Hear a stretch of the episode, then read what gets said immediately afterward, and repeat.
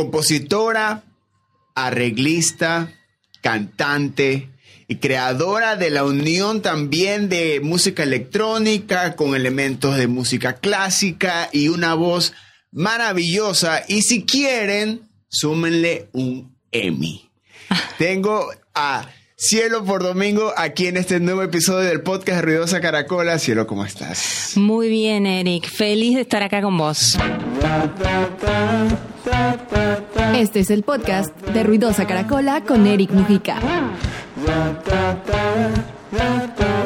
Eres dueña de una carrera eh, con que muestra el cero pretensiones, que muestra eh, una madurez artística, una búsqueda constante artística. Eh, has logrado unir elementos musicales de una manera muy interesante. ¿Cómo aparece, cómo logras esto y cómo, cómo logras que todos estos dos mundos, que por lo normal no, no siempre están en paralelo, como es la música electrónica y elementos clásicos? Mira, fue un camino que me llevó un tiempo. Yo arranqué trabajando para haciendo música para teatro, montando espectáculos, hice todo un recorrido este con respecto a los arreglos, arreglado música de otros compositores también. Hice un camino un poquito anterior a mi carrera y cuando tuve la oportunidad de hacer eh, mi primer disco, ahí fue cuando solté todo. Eh, vengo de una formación clásica, en principio eh, hice el conservatorio hice hasta cuarto año de piano y me pasaba algo en el conservatorio que era cuando me decían tenés que tocar esto de determinada manera, ahí no podía porque yo lo quería tocar a mi manera. Y ahí fue cuando me peleé un poco con el conservatorio en ese momento de estudio y después empecé a hacer mi propio camino. Estuve acá en Buenos Aires eh, unos años, eh, empecé a ir a raves, a bailar, me enganché con la música electrónica, yo venía más de una formación clásica. Eh, cuando me enganché con la música electrónica dije, no, esto está buenísimo. Y ahí empecé a estudiar cómo podían convivir estos dos mundos eh, y lo trabajé, lo trabajé hasta que fue fluyendo y hasta que encontré un poco mi propio sonido, ¿no? Que eso fue, es una búsqueda que en realidad no sé si lo encontré todavía, creo que sigo buscando. Esto que decías, para mí es súper importante la exploración, jugar, en cada proyecto o en cada álbum que voy a sacar siempre ando buscando nuevos caminos, nuevos sintetizadores, nuevas formas de usar eh, los elementos. Por eso cada vez más me meto en la producción también, además de los arreglos y de la composición. Y con las voces, viste, uno va trabajando y te metes a hacer efectos y coros y, eso te da como mucha libertad, ¿no? Eh, también haces, haces que, eh, hablando particularmente con la voz, la haces como otro instrumento más eh, en tu música, llevas cuatro discos y cada disco es como que eh, ese siguiente paso, en qué de más puede evolucionar. Se muestra eso hasta ahora que llegaste a Blinkerland, que es en serio. Quienes están viendo, escuchando este podcast, terminan esto y se van a escuchar Blinkerland, por favor, y tómenlo como tarea, no tómenlo como sugerencia, como tarea y si quieren también como obligación porque es una canción increíble que te rompe la cabeza. Y encontrar, yo creo que es como que esta canción es como que ahí logras, como que ahí, ahí encontraste el, el punto donde se encuentran estos, todos estos universos, ¿no? Los, de todos los elementos que usas y también tu voz como, como instrumento como instrumento muchas veces hago camas sonoras con sintetizadores y de repente trabajo el sintetizador, va la voz atrás y va todo mezclado y afectado y parece este, una textura que se arma viste mismo con las voces. Eh, tal como decís, Blinkerland eh, justo es, le da el nombre al álbum porque mm, ahí es donde confluyen, o sea, todo mi, mi estilo, digamos, eh, eh, o mi forma, mi, mi propuesta musical, eh, todas esas texturas están en Blinkerland y ese ritmo que te lleva como para un, por un camino paralelo. Esa canción en particular habla de un mundo imaginario, de un mundo donde los seres humanos podemos ir y en un pestañear cambiar todo nuestro entorno.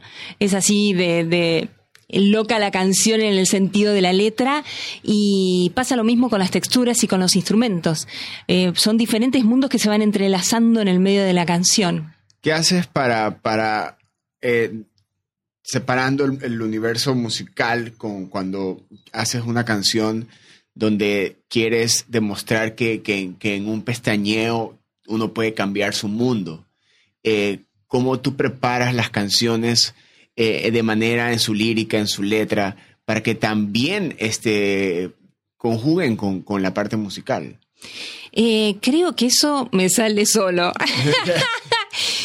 creo que no lo busco. Eh, es algo que, que se empieza a dar. Yo me imagino cosas cuando estoy componiendo. Trabajo mucho con imágenes y hay pedazos de canciones que describen la imagen.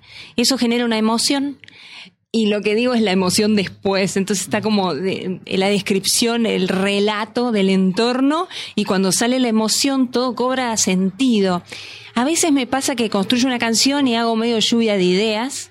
Entonces cuando la ves al principio decís, no, pero esto es cualquier cosa, es un collage de cosas pegadas Parece al principio, pero después cuando empiezo a pulir partecita por partecita, viste, a mí me gusta trabajar, cada segundo de la canción tiene su tiempo, a veces me tardo ah. horas en cuatro compases y a veces una melodía fluye directamente.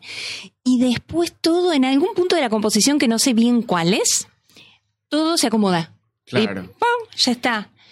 Y después, cuando hago el, la segunda parte de la producción, que es en estudio, que también trabajo con, con más músicos, más artistas, todavía eso brilla más, resalta y termina de sentirse todo el entorno. Porque en cuestiones de mezcla, por ejemplo, eh, yo a veces quiero lograr algo que lo tengo muy en la cabeza, pero no sé bien cómo hacerlo. Entonces eh, ahí es cuando empiezas a colaborar este, con, con más gente y se empieza todo a, a, unir, a pulir, y, pero sí, lo que sí es real que es hasta que no logro yo sentir lo que busco en una canción, no la dejo de trabajar. Le sigo, le sigo, le sigo. Es, es el, punto donde lo que yo siento sí se escucha. Y todo lo que pasa con quien escucha después es otro mundo. Claro. La verdad es que uno propone, ¿no? Pero el otro es el que interpreta, el que siente, el que agarra hacia un lugar o agarra hacia el otro. Y eso es re lindo, ¿no? Que pase, que se entienda un poco eso trabajo en las letras, ¿no? Las letras son bastante metafóricas. Entonces, vos podés entender una cosa según tu estado de ánimo, otra persona puede entender otra, y eso es lo más lindo cuando, cuando uno escucha de repente letras muy concretas que te dicen exactamente lo que tenés que sentir, no te dan esa libertad, ¿no? Eso, eso es lo, maravilloso que tiene la música cuando ya ha salido que tú le estás dando la oportunidad al oyente eh, que crea su propio mundo alrededor de, la canción. Pero cuando tú dejas que personas entren a ese mundo mientras tú estás creando la música, eh, entrando en preproducción, en la producción, en la postproducción, eh, ¿cuántos oídos o cuántas mentes más tú permites que, influyan en el, producto final? Porque a veces podemos ser muy celosos con nuestras canciones y decir, mm, mm, no, por ahí no, o, no, no quieres ni que, ni que las toquen, o, también el criterio de quienes también estén involucrándose en tu, en tu proyecto o en tus canciones. Tú pones un límite ¿Cómo, ¿Cómo, es tu, tu, manera de trabajar cuando involucras más personas en tus proyectos? Siempre estoy jugando, estoy jugando con ese límite. En este caso, los dos últimos álbumes los trabajé con Manuel Schaller, eh, que es un productor que nos conocimos en el disco, en el álbum anterior, en Moirai, y fuimos al principio como que no le dejaba, eh, uno se va conociendo, ¿no? Vos entendés de esto, cómo vas de a poco este, pasando algunos límites y haciendo ¿no? un intercambio y lo lindo fue que después nos entendimos súper bien y logramos eh, este resultado, yo dejando algunas partes, otras partes no dejándolas y así, pero es un juego que, que también es muy lindo y es un aprendizaje, o sea, ya aprendí un montón haciendo este último álbum y estoy segura que en el próximo voy a seguir aprendiendo porque esa es mi idea. Siento que cuanto más aprendo, más enriquece mi proyecto. Y no, no, estoy lejos de intentar repetir cosas porque me fue bien. Poner una canción me fue bien, bueno, voy a hacer otra canción por ahí porque esto es lo que funciona. Estoy medio lejos de eso, no, no es lo que más me gusta. Prefiero siempre eh, bucear, buscar, ir para otros lugares. Eh, en tu carrera eh, no solo están estos cuatro discos, hay una carrera también en composición, en, de, para, para, teatro, para televisión, como comentábamos, tienes un Emmy. Este, ¿Qué tanto esto afecta o esto ha ayudado a crear tu música, a crear estos escenarios como tú estás hablando, de que has creado para, para componer canciones? cómo que, de qué manera ha ayudado a haber creado música para otros escenarios que no son tuyos, que tienen un guion, que tienen una estructura ya establecida en la que tú nomás tienes que, tienes que musicalizar eso, ponerle un sonido a eso. Acá, ¿cómo tú creas, qué tanto crees que, que ha, se ha involucrado todo eso en tu música. Totalmente. Siento que si no hubiera hecho todo lo que hice previamente para televisión y para teatro, mi música no tendría los colores que tiene ahora. ¿Por qué? Porque mm, aprendí un montón de herramientas, aprendí cómo manejar este, la orquesta, que todavía sigo aprendiendo, porque para este disco también aproveché a colaborar con Gustavo Mossi, que fue mi maestro de composición cuando yo vivía acá en Buenos Aires. Lo reencontré, le dije, tengo un proyecto que me encantaría que le des una pincelada final para ver cómo... Y fue genial volver a trabajar con él. Todo el camino que yo hice antes eh, me llevó a tener la propuesta que tengo ahora, porque experimenté mucho, experimenté con texturas, con instrumentos y sobre todo eso cuando prestas la música a una sensación. Por ejemplo, para teatro, eh, tenés que trabajar sobre sensaciones o sobre lo que el personaje quiere decir. Entonces, en, mi caso, aprendí muchísimo. Si estás un personaje que está en una situación íntima, ¿qué tipo de elementos hacen que esa situación se haga íntima? Que se haga en el personaje una conversación consigo mismo. Y cuando tenés un momento donde eh, el personaje se expone, ¿qué tipo de melodías o qué tipo de instrumentación necesitas para que todo esto fluya, que se sienta que va hacia afuera, que se expone? Eh, eso fue un aprendizaje completo y, el trabajo, ¿no? Tenés que trabajar un montón de horas, conocer las máquinas, trabajar diferentes tipos de programas. Yo fui cambiando mis programas en la computadora, además. Entonces, te cambia el sonido, ¿viste? Cuando vas cambio los sintetizadores de, proyecto a proyecto y todo eso te da eh, te da cancha no como decimos este te, te, deja jugar y atreverte y también probar cosas eh, que, me ha tocado para teatro sobre todo, que a, veces eran complejas de llevar al vivo, ¿no?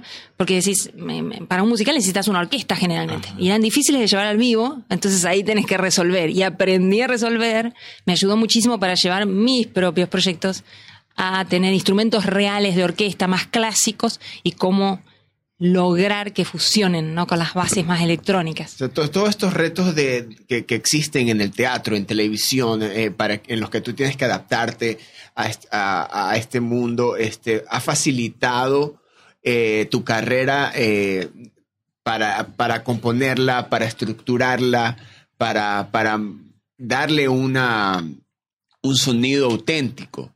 el, y el, y el momento de cuando existe ese, sales de tu proyecto personal y vas a, a un proyecto ya, este, ya sea en televisión, en teatro, en cine, en lo que sea que te están llamando, ese cambio, este, para ti, eh, ese cambio de chip es fácil, se te complica, es como ya sabes cómo manejar tu escenario en cuando te toca trabajar para alguien o cuando te toca trabajar sobre tu música. Voy aprendiendo, voy aprendiendo. Ah. Al principio me costaba un montón cambiar el chip. y por ahí sentía influencias de una cosa sobre la otra, ¿no? De un, de un, mundo sobre el otro mundo.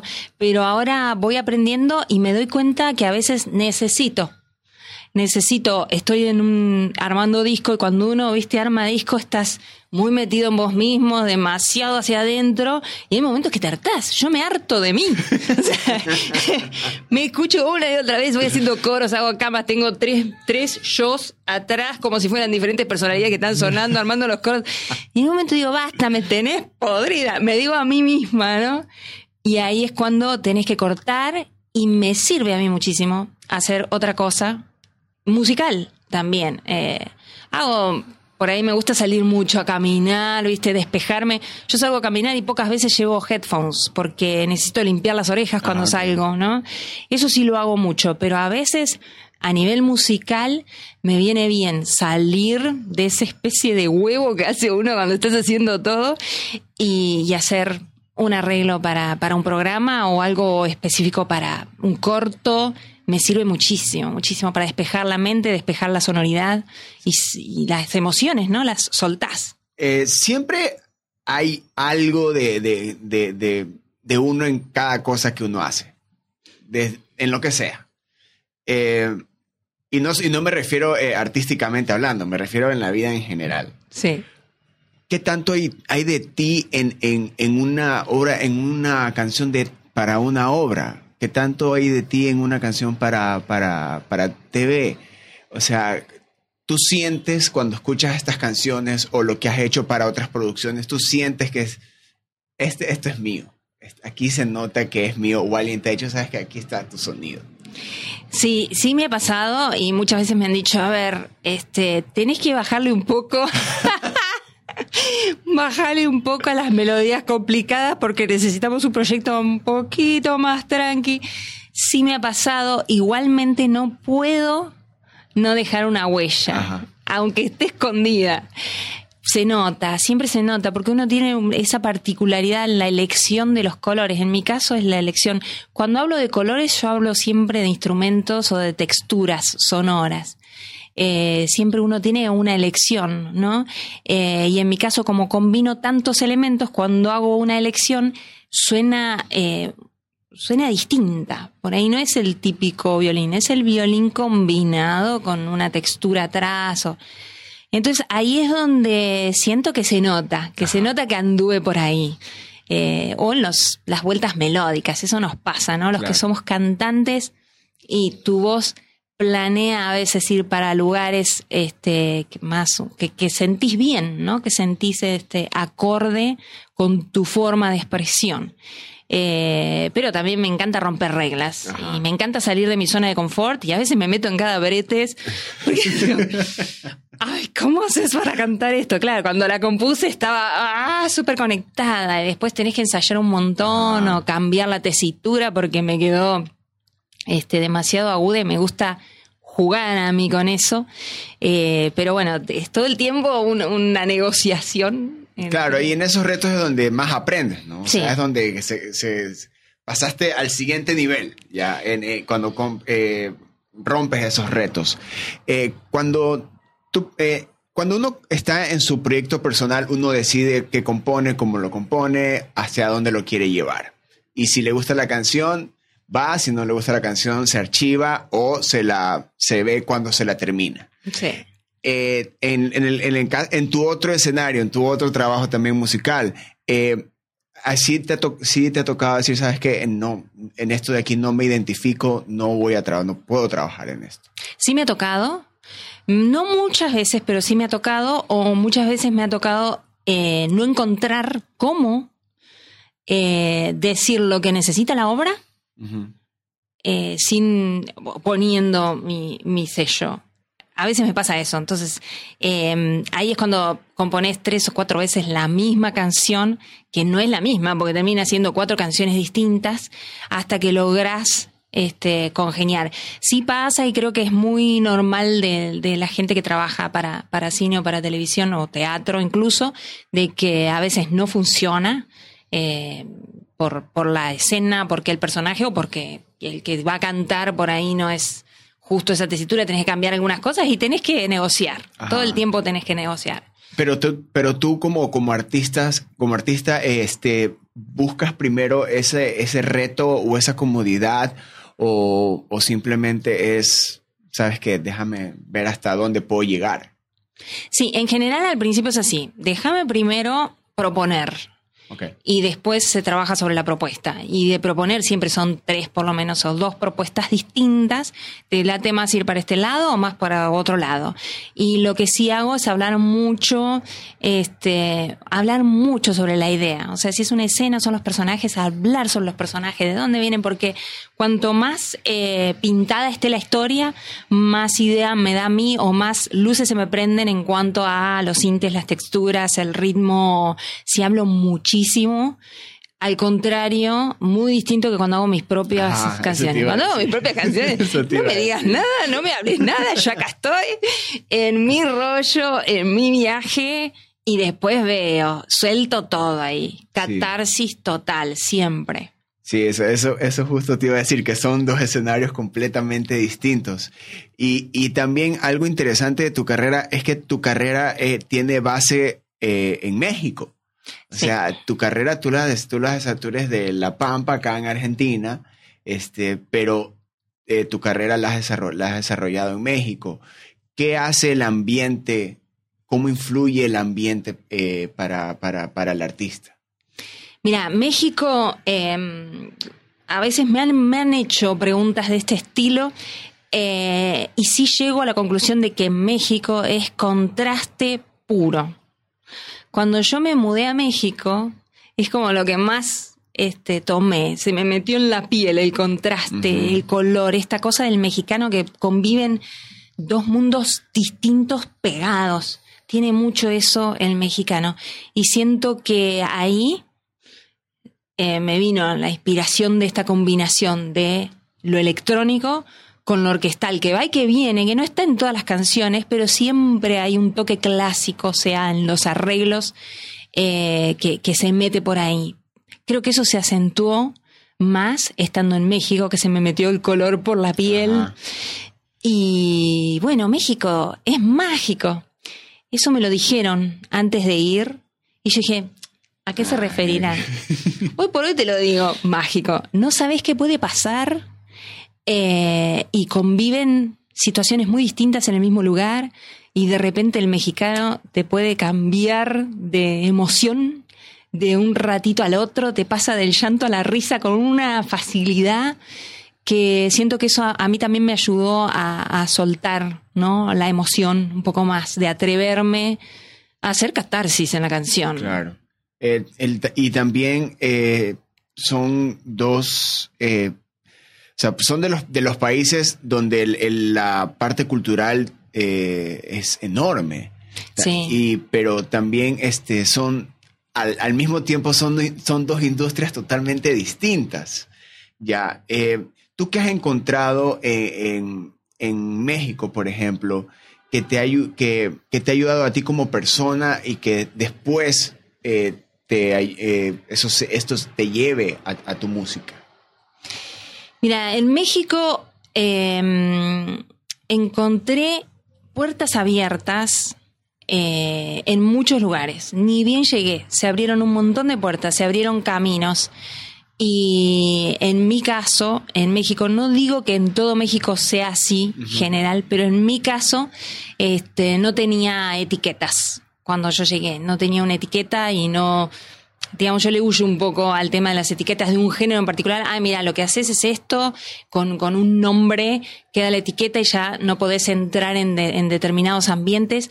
Eh, en ese sentido, México fue muy benévolo conmigo, muy amistoso, porque si bien no hay tanta gente en México que haga un estilo parecido a lo que hago yo, sí me abren puertas y he tocado en un montón de festivales que de repente las propuestas eran otras y estaba yo ahí. Y, está buenísimo porque entras y el público, viste, al principio eh, esperan algo un poco más eh, de lo que están acostumbrados a escuchar. Entonces las primeras canciones es como que sorprenden, se quedan ahí que no saben si pueden bailar o no pueden bailar.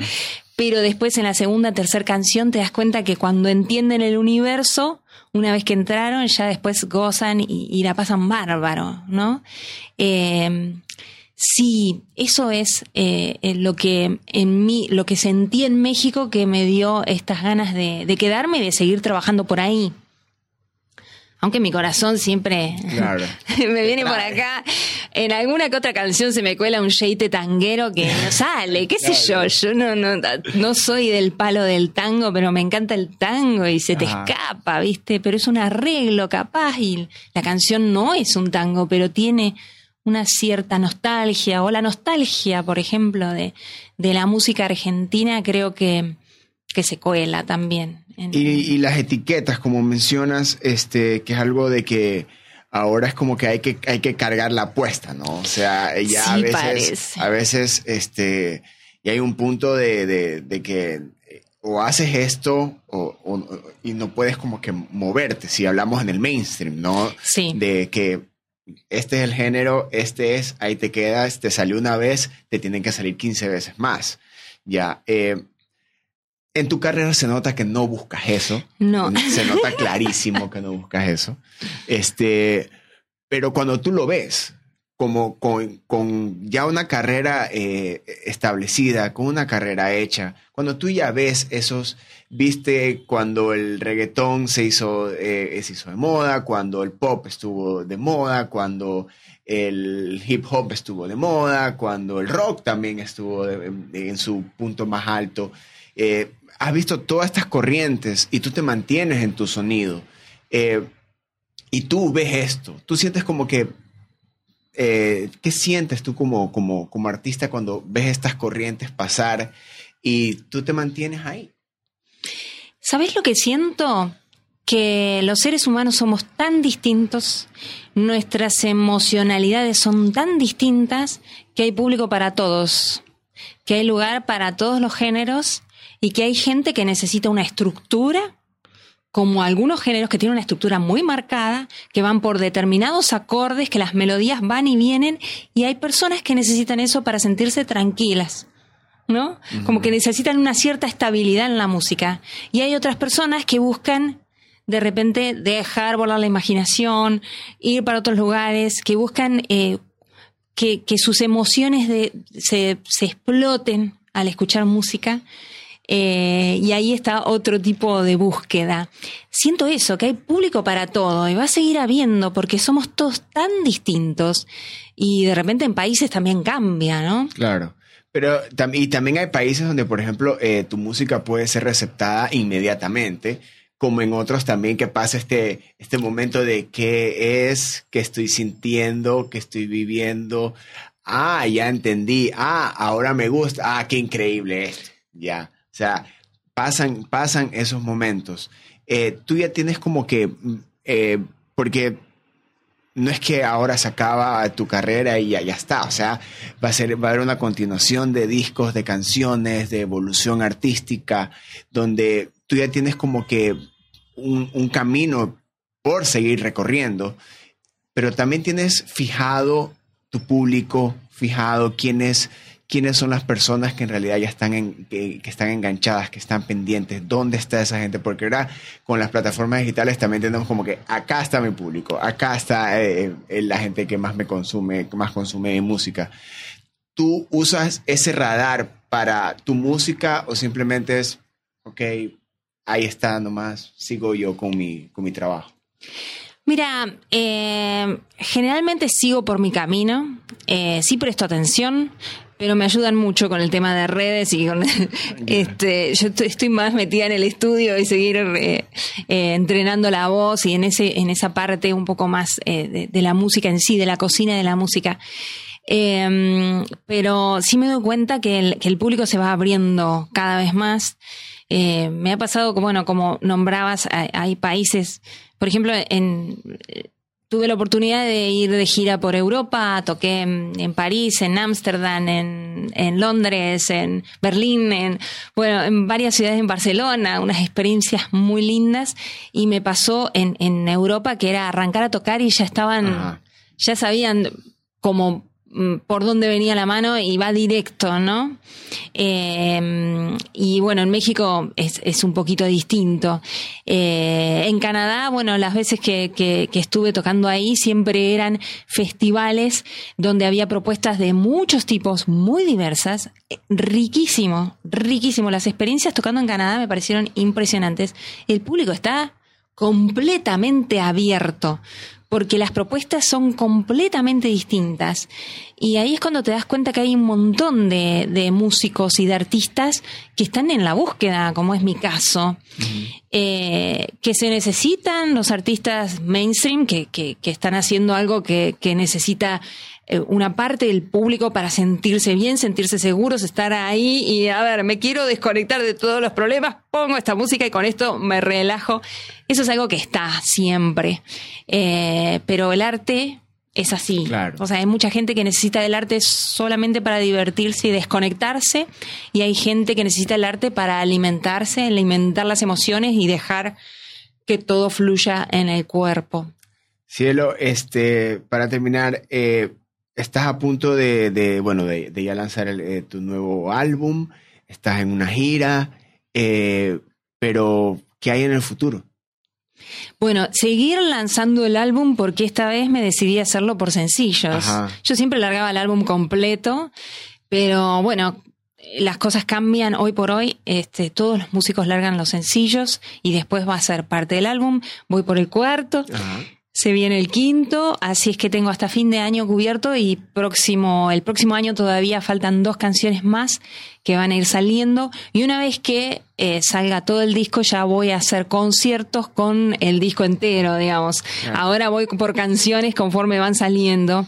Eh, tengo pendiente que se quedó en el 2020 quedó stand-by una segunda gira por Europa, está pendiente, así que el 2023 voy a andar por allá, cruzar el charco, como decimos. Este, y ahí eh, Obviamente voy a tocar en las ciudades que ya estuve, porque es donde tengo los compromisos, y ya después este, pasear un poco por ahí. Y el próximo año sí tengo idea de volver a Argentina con más tiempo, porque ahora viene súper rápido, poquitos días, venir con más tiempo y hacer ya formalmente eh, varios conciertos por acá. Bueno, sí, ha sido un honor tenerte acá en el podcast y personalmente fan, fan de tu música. En serio, me, ha sido una explosión en el cerebro escuchar tus canciones y un gustazo haber conversado contigo, conocer de, tus procesos que, en realidad son muy interesantes y muy enriquecedores. Así que, bueno, últimas palabras para el podcast. Muchas gracias, Eric. Eh, tengo mañana concierto, va a salir creo que después del concierto de mañana, pero el próximo mes estén pendientes mis redes sociales. Soy Cielo por Domingo, me encuentran en Spotify, en Deezer, pueden escuchar toda la música, en iTunes. Y tengo varios videos, hay dos videos de animación que hice para este nuevo álbum y voy a sacar un video próximamente en un par de semanas, así es que que estén pendientes y un placer. Ahí está. Un nuevo episodio del podcast de Ruidosa Caracola con Cielo por Domingo aquí en Argentina. Bueno, ya cuánto tiempo más estemos por acá, ya no sé. Yo ya no sé. mando un abrazo enorme y tienen más episodios para tripear. Yo soy Eric Mujica. Adiós. Ruidosa Caracola es una producción de Tripea. Suscríbete, compártelo y escucha nuestro playlist en Spotify.